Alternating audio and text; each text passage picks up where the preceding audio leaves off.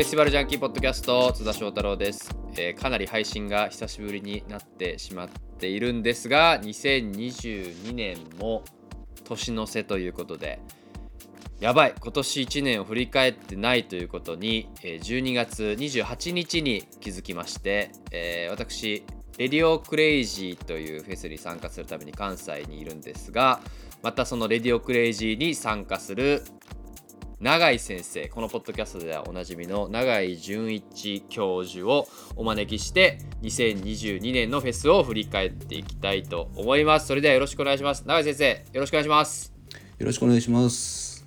ご無沙汰しておりますね、だいぶご無沙汰ですね。はい。このポッドキャストではかなり1年い以上ぶり、ちょうど1年ぶりぐらいですかねでもそうですね。なんかえっと他のところでねお話ししたことはそうですね。今年あったと思うんです。はい。はい、はい、今年も結構合ってますよ。フェスではあのいくつかお会いしてますけど、ポッドキャストに出ていただくのは久しぶりということで僕がはいポッドキャストをいかにサボっていたかというのがあのさっきも話してて気づきました。いや逆にねあのあれなんですよ、はい。すごいフェスシーンが動き始めたじゃないですか。なんか忙しいんだろうなと思って。そう忙しくなりすぎて、はい。うんあのポッドキャストをあまり更新できなかったので、この永井さんねとはずっと話したいな話したいなと思ってたんですけど。多分3年分の仕事が今降りかかってるんだろうなと思いながら。いやありがたいことにそうなんですけど。だからこう2020詰まってた分がね。詰まってた分がね一気にこうんう後ろ倒しできてるっていう感じなんですけど、だから2022年いもう最初にして最後の登場になりますけど。はい。あの2022年今年もいろいろフェスがあったのでそれを振り返っていきたいなと思うんですけど、あんまりこう喋るトピックを今考えてるわけではなくて、うんなんとなくこうこんなことあったなっていうスケジュール感みたいなのだけ僕メモで書いたんですよ。はいはい。それを少し話しながらあこんなことあったなとかここって結構ターニングポイントだったな的なそうですね。うん話をしとくと何年後かに聞いた時に、あうんそうだそうだ2022年はこういう年だったなということが分かるんじゃなかろうかという回になっております。そうですね。ななはい2020年21年ってやっぱ。うん、あのすごくいろいろ考えたりすることとかそのちっちゃはいなニュースを、がすご、えー、と大きく拡散されていったりとかはいいろいろあったと思うんですけどフェスを、えー見直すっていうかね考えるっていうか、でも今年は割となんかスムーズに自然な形で再開されて特に緊張感も、えー、といい意味でなくうん。できてたかなと思うのでだからこう振り返ってみるのって逆にこういう機会がないとあれ何があったっけなってう、ん、はい、なんか20年21年はなんかねもう社会的なトピックが多かったですねこうフェスが、うん。こう密フェスといって話題になるとか、はいはい。まあ、今年はそういうことがある意味少なかった分なんかフェスらしいことで結構話題になったり、例えば声出しどうするとかはいはい。なんかアーティストが酔っ払ってどうだこうだとかそういうネタが結構普通の はいはい。まあ、いわゆる普通まあ普通って言ったらあれですけど、うん。そのコロナ禍前に話題になるようなことが話題になってるがゆえ、うん。あんまりこう僕らがこう深くフェスとはみたいなはいはい。ことを話すタイミングもなかったのでうんこれはその確かに先生のおっしゃる通りいいかもしれないですね。はい。ちょいちょいでもやりましたよね。あの神戸新聞であの連載をしてるんですけど、そこに永井さん登場していただいてこうフェスを振り返るみたいな、はいはい。あの永井さんがフェスが最近暑すぎるんじゃないかと。暑すぎる問題ね。そう。まあね 夏にフェスが集中してた分が秋とか春に分散してるのはやっぱりうん。暑いからだみたいな。永井さんの持論がドーンって神戸新聞載りました。暑すぎるって。フェス暑すぎるフェス暑すぎる。ドーンって出て。あれはあれで。何年も言ってて初めていやでも結構大大事なトピックですからね。日本のフェスが暑すぎる問題っていうのは、ヨーロッパとかだと気候変動とフェスとすごく連動してるから。そう。でフェスシーンがねこう始まったこのいわゆる夏フェスみたいなで20年前ぐらい、まあ、いわゆるフジロックからスタートしたと言われるこのフェスん文化が、まあ、その前からありましたけど、うん。まあ、そこの時って20年前ってもうちょっと気温実は低かったらしいんですよ。うんうん。まあ、その僕も体感としては分かんないですけどうん。なんかこうだからそういう意味でもこうね気候変動とフェスが結びついてるのを永井さんはうん。新聞でドーンって言うっていう。ことがあったりしてそういうこうちょちょこちょこいろんなとこでは永井さんと僕でいろいろ発信はしてるんですけど、あの振り返ってあのバッとまとめて喋っていこうかなとい。うふうに思っております、それではよろしくお願いします、よろしくお願いします。僕が一応じゃあ進行的な感じでこんなことありましたっていうのをファクトベースで、あのではい。僕こんなんちょっと行きましたとかって話も現場目線で言うので、はい。さん的にはこうもう少し引いた目線で、まあ、もちろん永井さんも現場行かれてるので、うん。そういう目線とかもう少し引いた目線でこの頃こうだったよねみたいな話をしていけたらなというふうに思っております、はい。よろしくお願いします。よろしくお願いしますでここの僕メモで自分で書いたものはあの、4月以降というか春以降書いてるんですけど実は僕と永井さんが今年2022年初めてフェスで会ったのはね、ああのあ1月の中旬後半ぐらいかな。あの名古屋でお会いしたんですよね。常滑市でね。常滑市であのワイヤード X というあの愛知県で開催されるワイヤードっていうフェスがあるんですけどそれのスピンオフ版みたいなのが冬に実はあってそれがねなかなかいわくつきの場所というね。かうん。もともことのあのうん2021年にあのいきなりこの話題かいっていう感じですけど「波物語」という あの世世をにぎわせたあの3つフェスと言われたフェスが行われたのが、あの愛知スカイエキスポというあの愛知の中部国際空港の駐車場で開催されてるんですけど、うん。それに隣接したそう展示施設みたいな展示場うん。みたいなところで屋内フェスが冬にあってそこに行ったというところからスタートしましたね。ですね、うん、あそこで僕はフェスできると思ってなくてああの時期ってことですか？あの時期もそうですし、うんもう会場があんなことがあったから貸してくれないと思ってたら、まあ、その主催したのは別のフェスチームですけどもともとワイヤードはうん。同じ場所でね、フェスを主催してたんですけど、そこでフェスが開催されて常滑の市長も来たらしいですよ。うん。ねヒップホップだったしね。そうですそうです、うん。でそれこそエイウィッチ出たりとかレックス出たりとか、うんまあ、そういう感じの、トコナ X のトリビュートショーがあったりだとか、うん。そういうのがあってかなり僕的には大きいトピックだったんですけど、うんでこのポッドキャストでもあのレポートは配信したんですが、まあ、そういうところからもう意外と普通に始まったというのがそうです2022ね年、うん。本来ならねそこで話題になってもよかったかなと思うんですけどねもっと。うん、会場内はね割と緊張感があってというかアルコールはい。提供もなしで,、うん。うん、でもうなんていうかな真摯に音楽をと向き合うというかうん、声出しもなしでマスクもで騒いでる人もいなくてって感じでしたよね。もうほぼほぼ、ほぼっていうかいなかったですねあのフェスで、いうん。座席もねもう指定で、うん。どちらかというとコンサートに近い形のフェスでしたけど、うん。まあ、そういうことが1月にあったというところうん。で、はい、でそこからこう2月3月って意外とフェスが、ね、あのオフシーズンなんですけど、うん。あの4月からあのいろいろ大きい中規模なフェスが始まっていくという感じなんですけどあの大きい話で言うと今年は、あの僕が運営しているフェスティバルライフでは約400、うーまあ2 3 0ぐらいのフェスを掲載しております。うんでもちろんフェスと呼べるのかっていうものも入っていたりはするんですけど大体400ぐらいが掲載されているのでコロナ禍前は500ぐらい掲載していたので、うんまあうん。大方8割9割は、え開催数としても戻ってきているといううん感じでございます。なんかお客さんの入りとしてはどんな感じなんですか？それぐらいやっぱり8割ぐらい。そうです。もともとあのー公式が発表しているもの発表してないものはあるんですけど、なんかまあ現場で僕も50フェスぐらい参加したんですけどいろんな主催者とか、あの現場の人に聞いても、あのフェスの数とか規模とかは8割ぐらい戻ってきていると、うん。ただお客さんに関しては本当56割うん、っっていうのが現状っていうですね、もうでもちろん例えばサマーソニックがチケット売り切れたりだとか、うん。あの他にも売り切れのフェスはたくさんあるんですけどいろんな全国のフェスを総合してみるとやっぱお客さんの戻りで言うと、まだ6割来てもう下手したら5割切ってるっていうところもあるっていう、まあ、もちろんステージを削ってるとかっていうのもあるのではい。あとお客さんは入れれるけれどもやっぱり運営上まだ怖さもあるから6割でとどめとこうとかはい。うところで平均すると本当に6割ぐらいなんじゃないかなと思います。お客さんの入りは。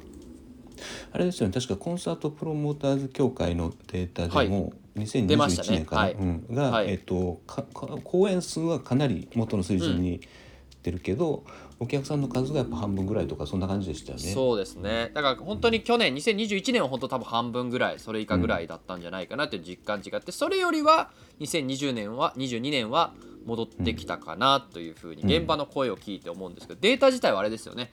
あのまた来年出るんですよね。2022年のそうですね。うん。データはね。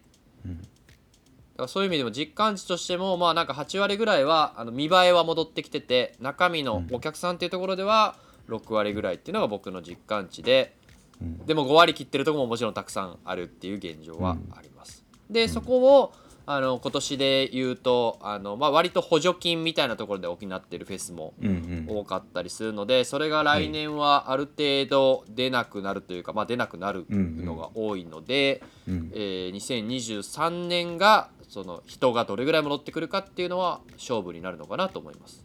うん。っていう感じですね、だはい。からみんなでもお金の面は苦労してると思いますよ。なるほど。そうですね。うんそそんなのね感じで、助成金とか補助金とかもをフェスに使うか使わないかみたいなことが、コロナ禍ではね話題にもそなりましたもんね。全くほとんど使ってなかったのが、うん。うん、使使ってもいいのかどうかみたいな、まあ、使うそのあんまりねロックだからどうとかっていうのはちょっと言ってる場合じゃないなっていうような感じにはなってましたけどね。ああそうですね。本当にそれ、うん。あのサマーソニックの清水さんにもコロナ禍かなりインタビューしたんですけど、なんか印象的だったインタビューの言葉がロックだからっていう言葉でいろいろかまけてたと。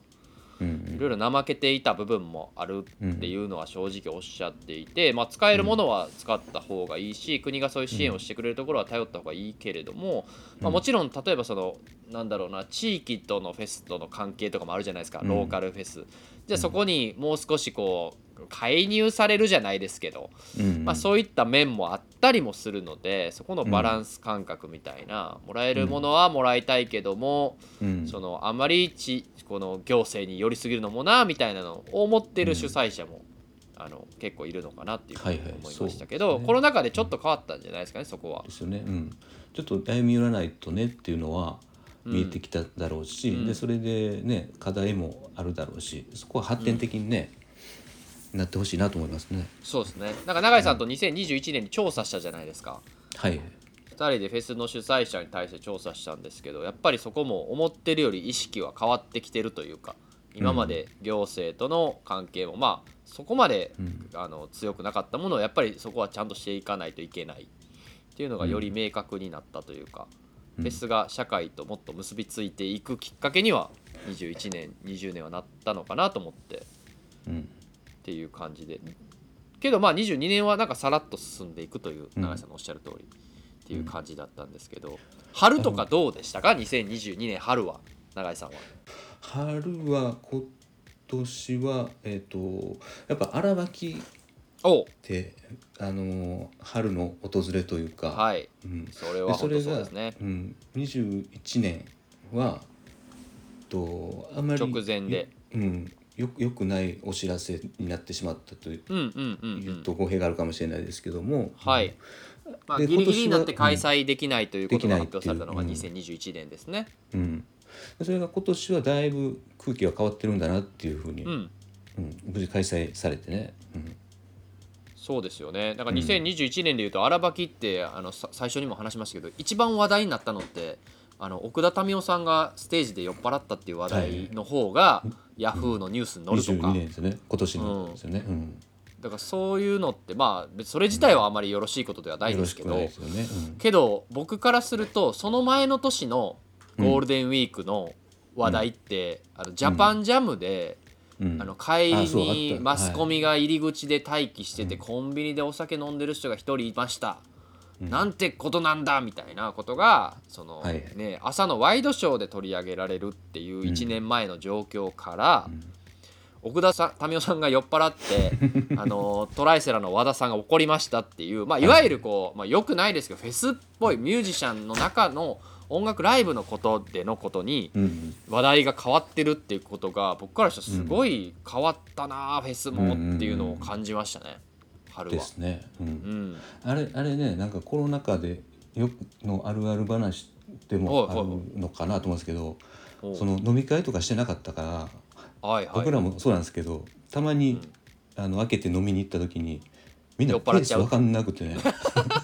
つタミオさんあんなお酒飲んでるのにペースわからんくなって思ったんですねコロナで。それは一人で飲んでるのとみんなで飲むのとやっぱ違うじゃないですか。確かにフェスで飲んでないですもんねあの、うん。晴れの場というかフェスで飲んで、いつもならこれぐらいでいけてたけどみたいな。うん、なるほどな。それは今年、えー、と去年と今年と比べた時にやっぱ大きな違いでああそれはフェスとかでうん。社社会にとってってことです社か会もとってもですしフェスにとってもで僕なんか5なるほどな。月にフェス行った時に、その友達と本当久しぶりに会って、はい。でこうちょっとの飲みながら喋ってて、はいはい、うん。そうか。お酒の解禁っていうのも今年は大きかったですもんね、そうそう。確かにそうだそうだ、はい、飲んでたら「これ食べる?」ってちょっとしたあのスルメとかくれたりとか、うん、みんながちょっと何ずつ出してくるみたいな。フェスで何してんねんって話ですけど。うん。ライブ見んよみたいな。が楽しかったよなっていうのをすごく思い出した。はいはい。うんそうですね。永井さんよくおっしゃってますもんね、フェスにはお酒飲んで仲間と話すそのその空間が好きだみたいな、うん。うん確かにそれはそうですね。そこは確かに大きな変化だったかもしれないですね。お酒が復活して、その人と、なんていうんですか関わり合っていいみたいな。うん。まあ反反面ねそのやっぱりその酔っ払いとかをこの2年ぐらい見慣れてないのでうん。なんかあの酔っ払ってる人見ると怖いなっていうのはあーでもすごいですよね、それって今までだったら普通だったのに、うん。道端歩いててもちょっと思うぐらいなんで、まあそうですね、うん確かに確かに。でもフェスといえばお酒飲んだりねわーって騒ぐみたいなのがもう全然なくなりましたよね、もちろんそういう方もね一番いらっしゃいますけど、うん。本当にそういうのがなんかこうなくなったというか、うん。特にね春夏は本当にそうでしたよね。そうですね、うん、わーって感じではなかったですね。ううん。ん、まあ一応そのねお酒も解禁されてるところは多かったですけど、うん。なんか例えば時間、じうん、リラックスしたりあの、時間制限もあるのでねあのフェス自体がやっぱ早めに終わるようになったじゃないですか、うんうん夜も遅くなくなったしっていうのはうん一つ、この春ぐらいからなんかススタートしたけどなんか新しくなったなっていうのはうん。すごい感じましたね、はい僕その裏でだからあのコーチェラ行ってたんですよ。うんうん。だから海外のフェコスうも僕は再開できたっていうのは今年結構トピックだったんですけど、いはい。こちらはどうでした？やこちら 楽しかったっすよ。そのあのもっと変化が起きてると思って行ったんですよ、うん。うん。あのそれこそ、ままあ、マスクなし、えーっとそのワクチン接種証明書もなしみたいなのは発表されてたんですけど、とはいえあのまあなんかスタッフの方とかこう手を洗うとこが増えたとか、なんかうん。動線変わってるとか、人の何か空気感みたいなの変わってるかなと思ったら全然2019年に近かったです。うん。何もやってなかったからかなと思いました、そのあ間の期間こちらをやってなかったはので、そのなんか日本っていい意味でも悪い意味でも2021年ぐらいから徐々にリスタートみたいなのをしたので、早かったので世界的にも入り口で検温とか手の消毒とかも別になしで、はい。ないです、消毒を見つける方が大変っていう。だからその日本での2021年のあの規制の多いフェスを体験したしてから行った海外フェス初めてだったのでそこはすごいびっくりしましたね、うん。やっぱり怖さもあったしうん。その別に怖さっていうのは別に誰かが怖いとかやっぱマスクをみんなしてないことでまあそもそも慣れてないじゃないですか、はい。びっくりしますよね、びっくりしてそれもちろんその、まあとはいえでも1割ぐらいはしてたんですけどね。全くしてないってことはないんですけど、そのパッと見た時にやっぱ日本のフェスの光景とは違うっていうのがあって、っていうのがありました。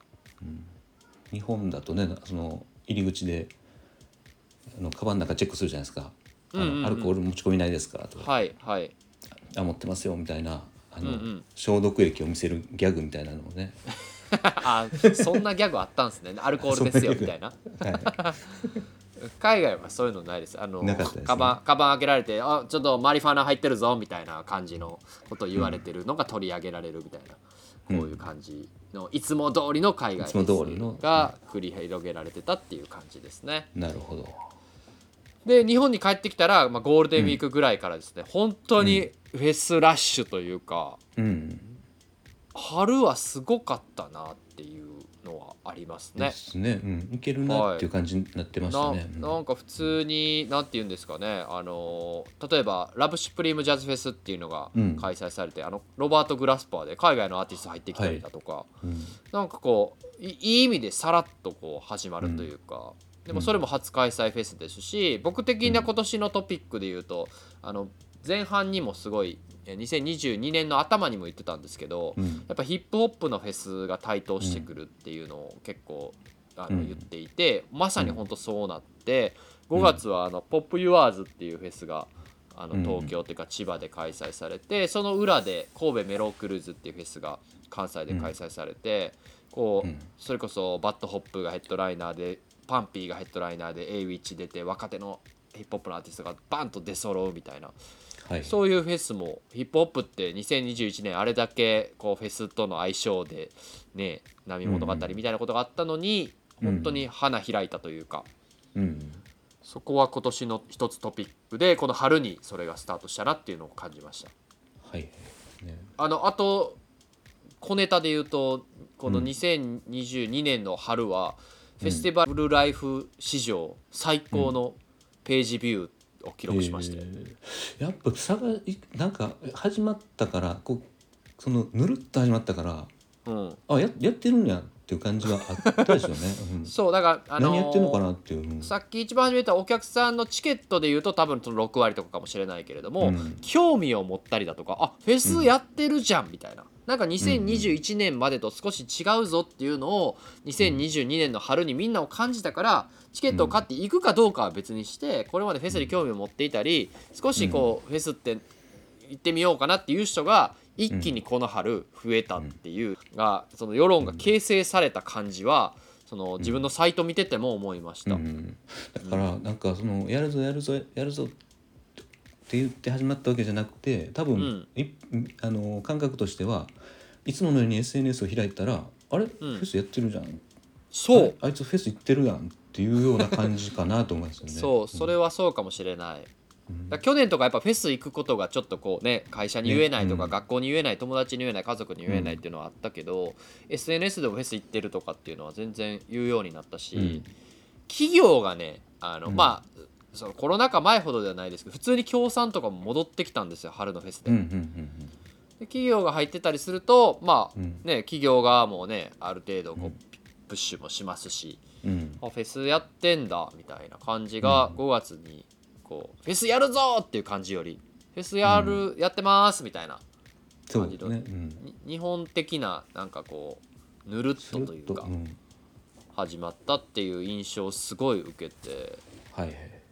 それこそもう春のあの5月の最終週なんて結構有名どころのフェスが10個ぐらい重なるみたいな、大渋滞してましたね。はい、僕も金土日で例えば森道行ってうん。岡山のフェスに出演してで神戸のフェス行ってみたいな、うん。で横浜戻ってみたいな。そそういうような感じの週末があったりしたので、うん。この辺からこう春は一つ何がっていうことではなくこのうん。2022年の春っていうのは、うん。フェス C にとってはうん。言葉で定義するのが難しいですけどこれなんて定義すればいいですか？だから春春フェスは割とそんな感じで、そのうん。でっかいのがボーンじゃなくてうん。もともとそうやったんじゃないですかね。の中規模のものが割とたくさんあって、はい、でそのねフェスシーズンの訪れをちょっと感じるみたいなうんうんうん。ゴールデンウィーク、うん、確かにそうですね。という感じで春フェスがぬるっと 進んでいったという感じですけど、でこっから実はあの6月ぐらいってフェスって少しお休みじゃないですか。そうですね。つ梅雨のシーズンにもこれはもうコロナ禍関係なく6月って一回ちょっと落ち着いて、またこう7月に向けて動き始めるっていう感じなんですけど夏はい。かがだったでしょうか、焼肉ロックに行ったのは面白かったけどなんか、うん。そうです。僕もね永井さんとは別日に行ったんですけど焼肉ロックフェスっていう長野県飯田市でやってるはい。焼肉食べれるフェスね。そう。今行きましあんなた行きました。あんな独り言みたいなテンションで言ってみもたけどよかった？大丈夫。ですもう一回言ってた方がいい。いや全然大丈夫ですよ。焼肉ロックフェス行ったりだとか。だから7月ぐらいからそのローカルフェスもそうですけど大きいフェスがあの、うんうん。その2021年でいうと例えば京都大作戦って2週目が中止になったりしたんですけど、まあ、はい2022年は7月の頭に開催されて。うん。傘持って言ってたんで去年やんな。傘を持って行ってたのは2021年ですね。僕も参加したので、え21年はあの2週目がキャンセルになりまして、僕行ったんですけどあの、ん次の週は行けなかったという感じがあって。うんで夏でいうと、まあ、京都大作戦とかが始まったんですけど大きいトピックでいうとロッキンジャパンとサマーソニックが共同であのマスクをできるところでは外してもいいですよ的なことを発表したっていうのは意外と大きかった。はいはいはいで、まあ、そこから実は感染者数が少し上がってしまってこの話で、まあ、マスクはした方がいいよねみたいにはなったんですけど、うん。まあ、そういう動きも大きいフェスがコメントを出したりとかもし始めたっていうのはありましたね。ね暑い中マスクするのがねどうかっていうのはうん。ずっとあったもん、うんうん。問題ですよね。であれ政府内閣だっけ？政府。そう政府が内閣かな出したんですよね、その外では外し,、うん。外してもいいですよっていうのにのっとって、うん。フェスでもその密になってないところとか屋外フェスが多いんで夏は、うん。そこでは自分の判断で外してください。その代わりその屋内とか、うん。そのめこうご飯で密になるとかは避けましょうねみたいな感じが大きなフェスの流れではありましたね。うん、やっぱだ大体してましたけどねライブ見る時とかは？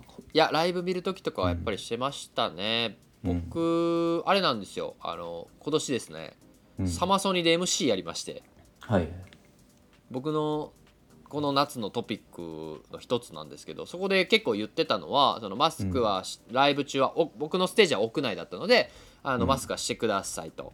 でもちろんその苦しくなったりしたら外のところで深呼吸していただいたりマスク外してあの気分転換していただいてもいいんですけどそのライブエリアではマスクしてねっていうのをすごい言ってました、で一応密にならないようにもちろんその前にね結構こう人が来ちゃったりもするけれどもある程度こう優しさを持って周りとの距離をとってあのやってくださいねっていうのはサマーソニックオフィシャルとしてはもう毎回全ステージ始まる前に言うっていうことを8月の中旬の時点ではまだやっていたという感じですね、割と他のフェスでもそういう感じでしたよですよね。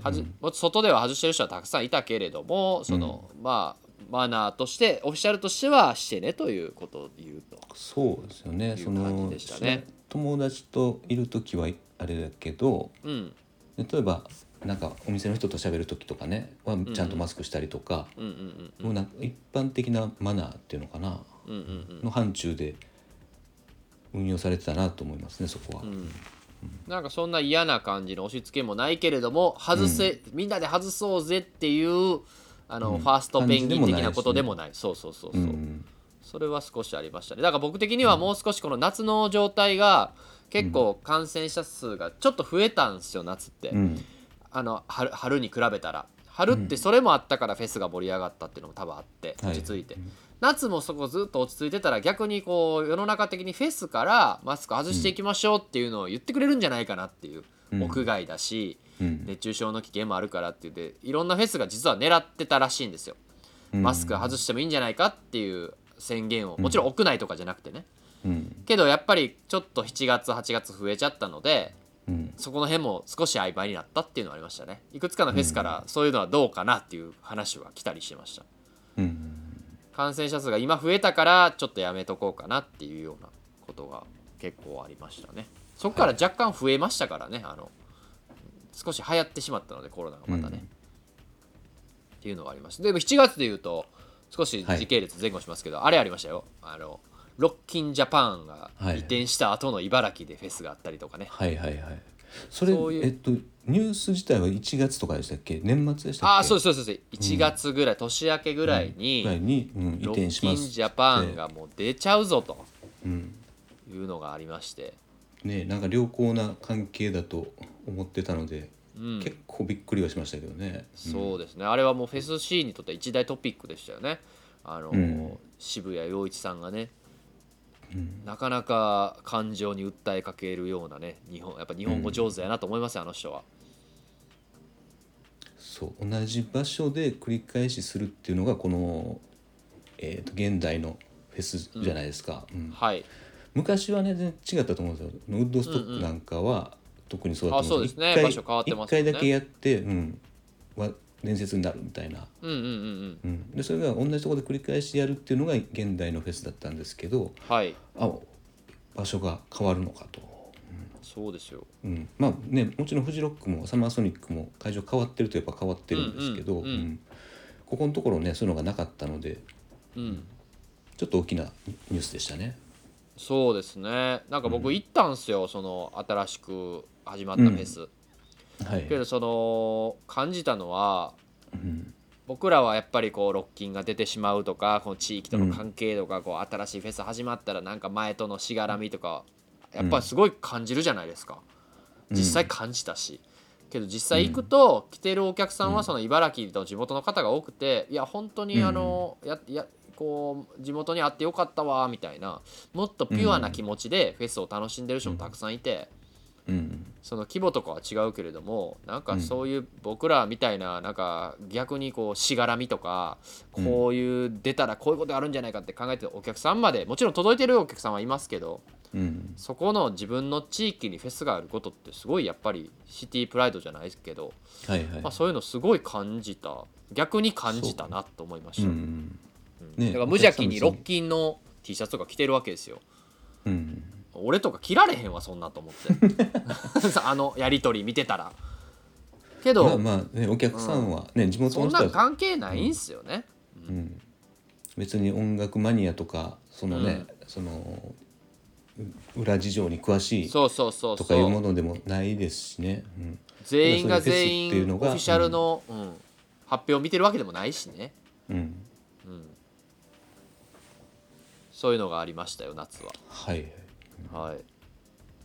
でサマーソニックで言うとねさっきまた話戻りますけど、そのあのー、1年前まではフェス開催するのかどうなのかみたいな言ってましたけど、逆にこのライブ中に声を出していいのかみたいなのがこう、うん。ワンオクのねタカさんの発言とかもあって、そこがすごい注目されてそれが結構話題になるっていうのがありましたね、確かに、はい。あの彼らが言ってる通り海外アーティストは日本、あのオーディエンス煽ったりをしてたけど、一応僕オフィシャル側の MC してる人間からするとオフィシャルもダメですよとは言ってますからね、うん。っていう中でまあそういうことがあってまあ賛否両論じゃないんですけど、うん。ねあのいろいろ話題になったんですけどあれかといってじゃああれね、ううん。んあれすごくフェスの変質みたいなのを語る、はい。うん。あの出来事だったかなと思うんですけど、はい。それまでですよね。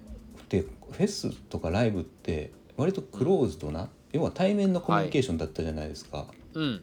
で、えっと、それがいいとか悪いとかじゃなくてその対面の、えっと、コンテクストとか、はい。メタメッセージとかうん。で、えっと、同じことを言ってても冗談で言ってるうん。のか、本気で言ってるのかとか、うんうん。うん、その逆説的にこういうことを言ってるのかとか。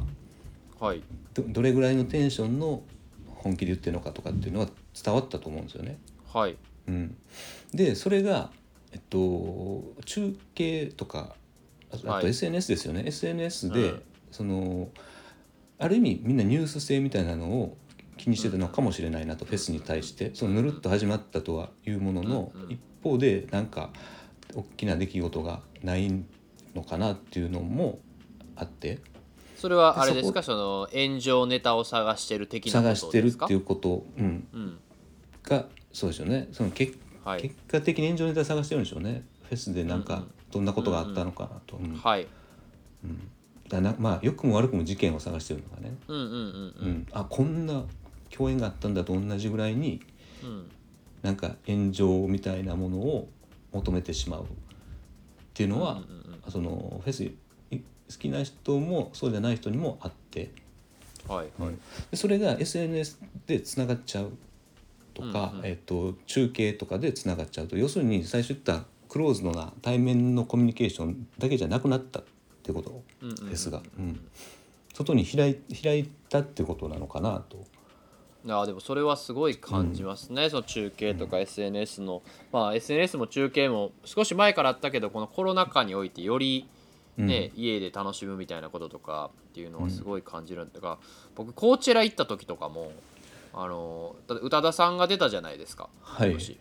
宇多田が出て何やってこうこうこうでって、うん。ぼ僕は、まあ、とあれウィーク1だったので実際現地にいなかったんですけどその、こちらに行ってない人間の方が知ってましたからね。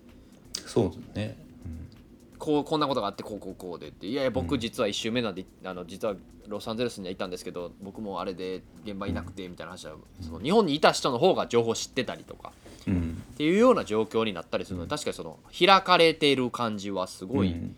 だからサマソニとかもそうなのかもしれないですね。行って行ってて現場で楽しんでる人間よりも中継とか SNS で流れてきたものを見た人間の方がなんかまた別の解釈をしてうん。でそれがまたこうネタになっていくみたいなところはすごいあったなっていうふうに思って、宇多田ヒカルが、うん。声がねちょっとであの歌いあのあのスタイルってその何万人のところにでやるライブに合わないなとかっていうのをうん、現地の人じゃない人が言ってますからね。そうなんですよ。あれ本当中継の功罪ってあって全然違うかったりもするじゃないですか、現場のバイブスみたいなの、うん。まあ、もちろんそれはね中継でも入るようにみたいなのをアーティストは気にされるのかもしれないですけど、いやーでも本当にそこはお面白いネタではあるなと思いますね、うん。その逆にフェスが大きくなっていくきっかけにもなったし、だ中だと思継とかでそういうふうなそういうふうなもんだと思って今後やっていく、だだからそうですね。うん、なんかちいや切り取ってよく切り取り切り取りって言うけどうん。その切り取りってななんだろうその前後を切り取るだけじゃなくてうんうん。ねやっぱり上下というか空気感というか空気ですよね。その空間を切り取ってるというか、立体的なものであるのにこうめ面線で捉えてるみたいなものとかも多分あると思うので、うん、一概にそのね文脈で全部文字起こししたからすぶって話でもなかったりはするんですよね。うんそれはすごい感じ。まあそれの中でも言ってはいけないこと言っていいことっていうのはもちろんあるんですけど、そのと特にこのワンオクのタカさんの発言に対しては、まあ、確かにその現場っていうのと少し違うものがあるのかなっていうふうには思ったし、うん。そのね、僕からしたらサマソニの現場でステージから見てる絵と全然またち、まあ、そういうステージも違うかったら色も違うかったりはするんですけど、うん。まあそういうのも意識して喋ったりもしないといけないのかなっていうふうにはすごい思いましたね。うんけどね。1年前から比べるとですよ。僕も僕もそれまあ達観した人として見てると、1年前フェスやってボロッカスに怒られてたのにあ声出していいかを揉めてくれてんのめっちゃ嬉しいみたいな、はいはい。はいうんみんなで議論し合ってるみたいな。やること自体でしたもんね。やること自体がそうそうそう。良くない。うん。うん。だって声出していいのかどうかってライブを良くしようかこれ今後ライブをどうしていこうかっていうある意味建設的な話じゃないですか。うん去年ちょうど同じ時期って波物語なんですよ。うん。でフジロックなんですよね8月の,、うん。あのうん。2021年っていうのは。8月の末は。その時のあの悲惨な空気と考えるとだいぶいいですよ、僕のポッドキャスト聞いてください、あの暗いポッドキャスト。もう永井さんに鬱なったんちゃうかって言われて、大丈夫？みたいなね。ブルーハーブ聞いて泣いてね僕。会場ででそれぐらいのところからよく1年でこんなにフェスに対する目線とかもうん。変わったっていうか、ある意味いい意味で忘れられたというか。うん。っていうのはすごいなんかう、ん、だからこうどんだけ悩んでることあっても1年ぐらい経ったら何とでもなるわって思いましたね。なるほど。うん、っていうのを思いました。ちゃんと自分がやるべきことをやってれば1年経てば笑えるなとそこで諦めてくじけちゃったりするとねやめちゃったりするとうん。あれですけどなんかなんかあっても頑張ろうって思えましたよ。サマソニで。うん。サマソニで。サマソニで。サマソニの炎上してるのを 見て思ってました。炎上してること自体は炎上してること。自体はあいろんな議論があるなと思ってましたけど、うん。こういうことが話題になるっていうのってみんなは今のこの点で喋ってるけど、うん。このフェスを線で見た時にはい。全然違うぞとみんな実はネガティブなこと言ってるけどめっちゃ建設的なことを喋ってると思ってはい。ニヤニヤしておりました。あれっすよね。あのマルチバースが開いたっていうんですかね。マルチユニバースか、うん。はい。マーベルみたいな展開。うん。が SNS でもたらされたんだなと思って見てましたね。ほうほうほうほうなんで世界がなんか別が扉が開いてるみたいなこと、うん。そうそう。別の世界からうんうんとつながってししまったっていうのかな？ああそうかつそういうことかん。そういうことか。フェスが今まで閉じてたのがそういうことがあったから別のところにちゃんと届いてでそれによるあの功罪の功の方もありますもんね。うん。あのいいいこともありますもんね。その、うん。新しいお客さんに届いてもしかしたらまた現場に来てくれるとか、うん。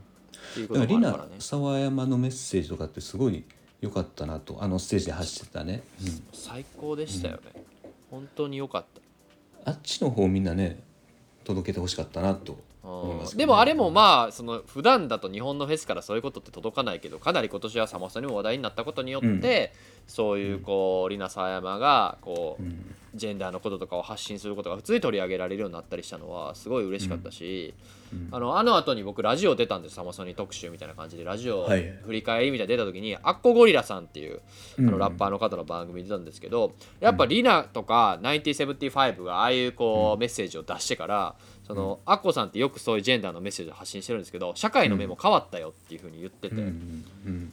やっぱそういうことを、ま、ある意味マスが言いづらいというか、まあ、点ではみんな言ってるけど、SNS ではみんな言ってるけどそれを大きいメッセージとして発信してるのって意外とね別にあのフェスがうん。それこそクローズドだったら何も話題にならないけどそういうことがいっぱいいろんな意味で話題になったからそういうことも取り上げられて言いやすくなったっていうの言っててうん。やるじゃんフェスティバルって思いました。そんな感じのことがありましたね。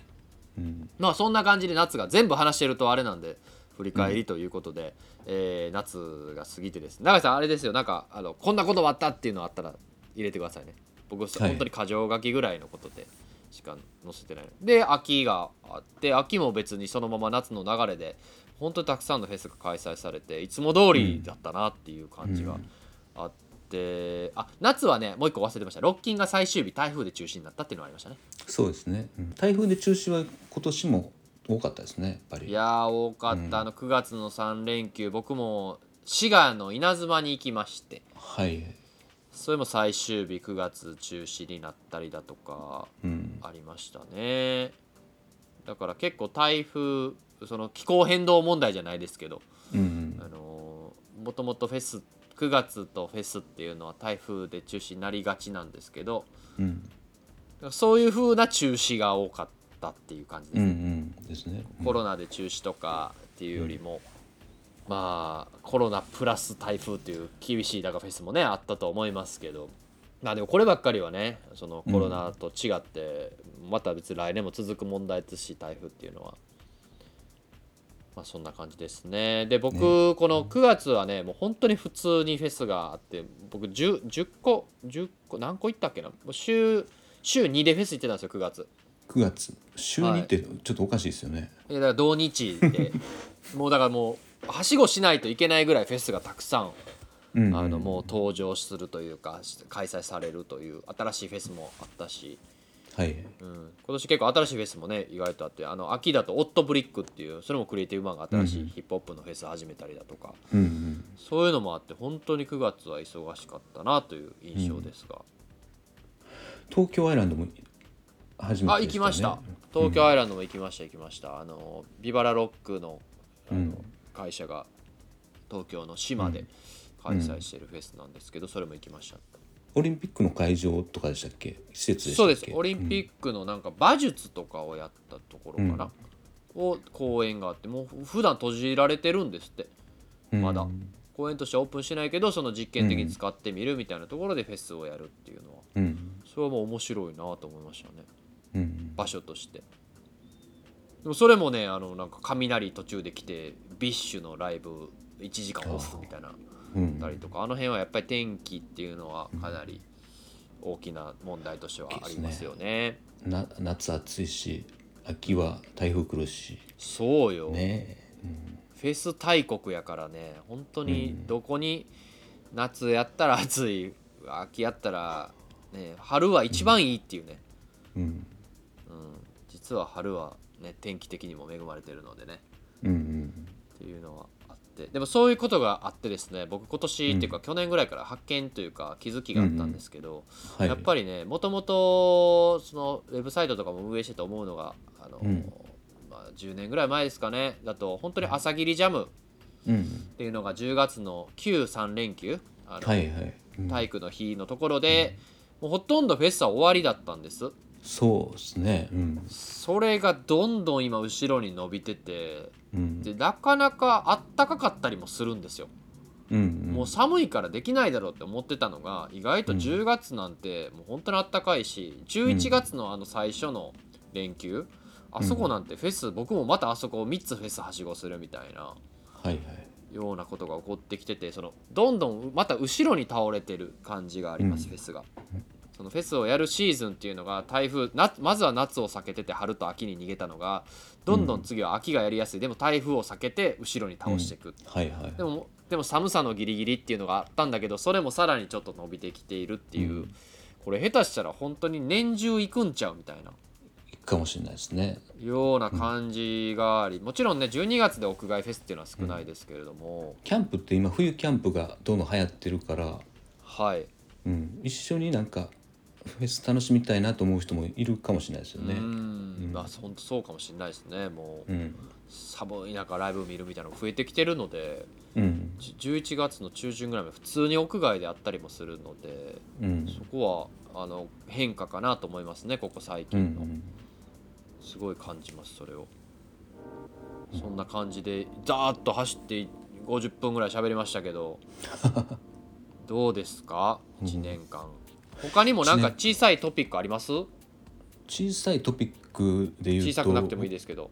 変化僕あのー学生連れて。はいはい。最近出店をするようになって。あはいはいはいはい。パソコン持って行って子供に簡単なプログラミングを体験させるブースみたいなのを出すようになって。割とお客さんが来てくれてうんうん。これ別にこの話言うわ。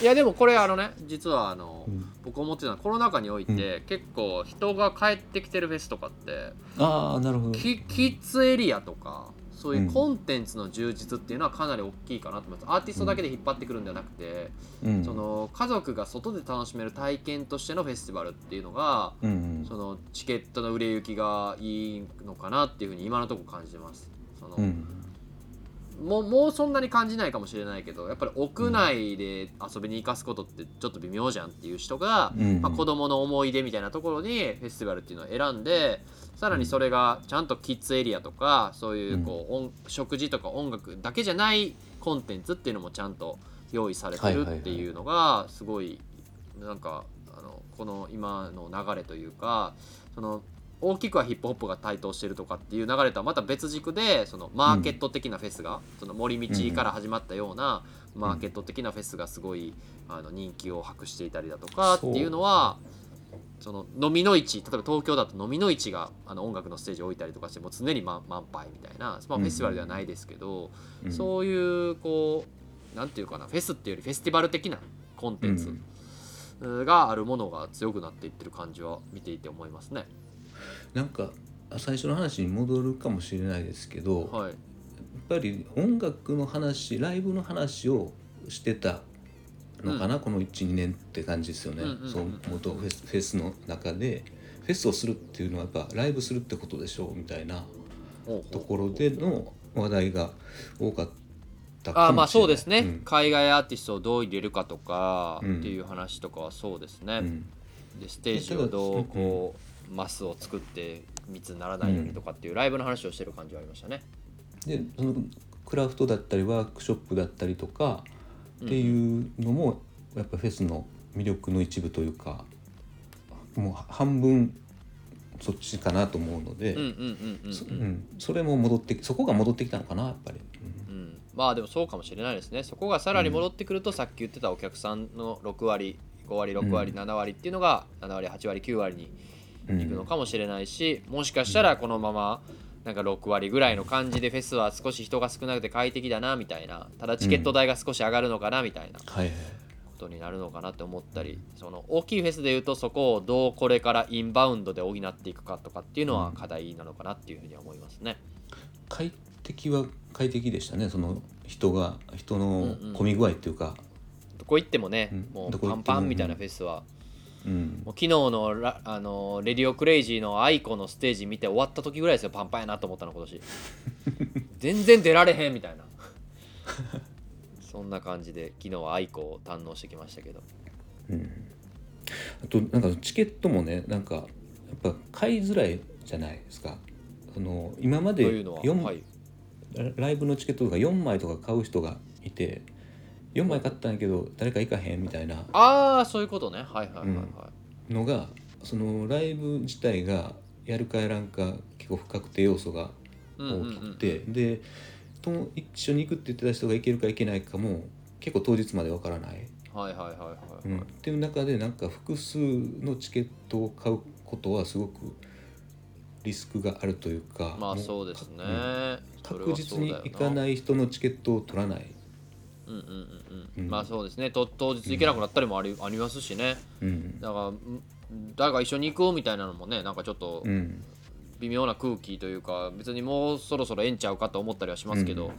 一回そうなってしまった人とか逆にそういうところからフェスに行き始めた人って人のチケットを買うとかってあんまないのかもしれないですね、なるほどね、文化として。あとはその一日券っていうのも一般化しましたし、うんうん逆にその投資券みたいなのがあんまいなんか珍しいみたいなうん。感じになってるのかなと思いました、投資券の人には優先レーンですって昨日もレディオクレイジーで書いてて。うん。あ投資券の人には優先されるぐらい投資券っていうのがレアなんだっていうのをすごい感じるというか、っていうのをすごい感じたりしましたね。あとは電子マネーのふね電子マネー。化とかもあったりしたり、そういう小さなトピックはコロナ禍でもいっぱいありましたけどうん。総じて2022年は良かったんじゃないかと。うん。すごい前に進んだんじゃないかと思いました。うん。超雑にまとめてみました。すごいポジティブな1年だったなと思いますフェスティバルにとって。そうですね。なんか新しい展開も見えてきた部分が大きい。うん。ですしね、だいぶ。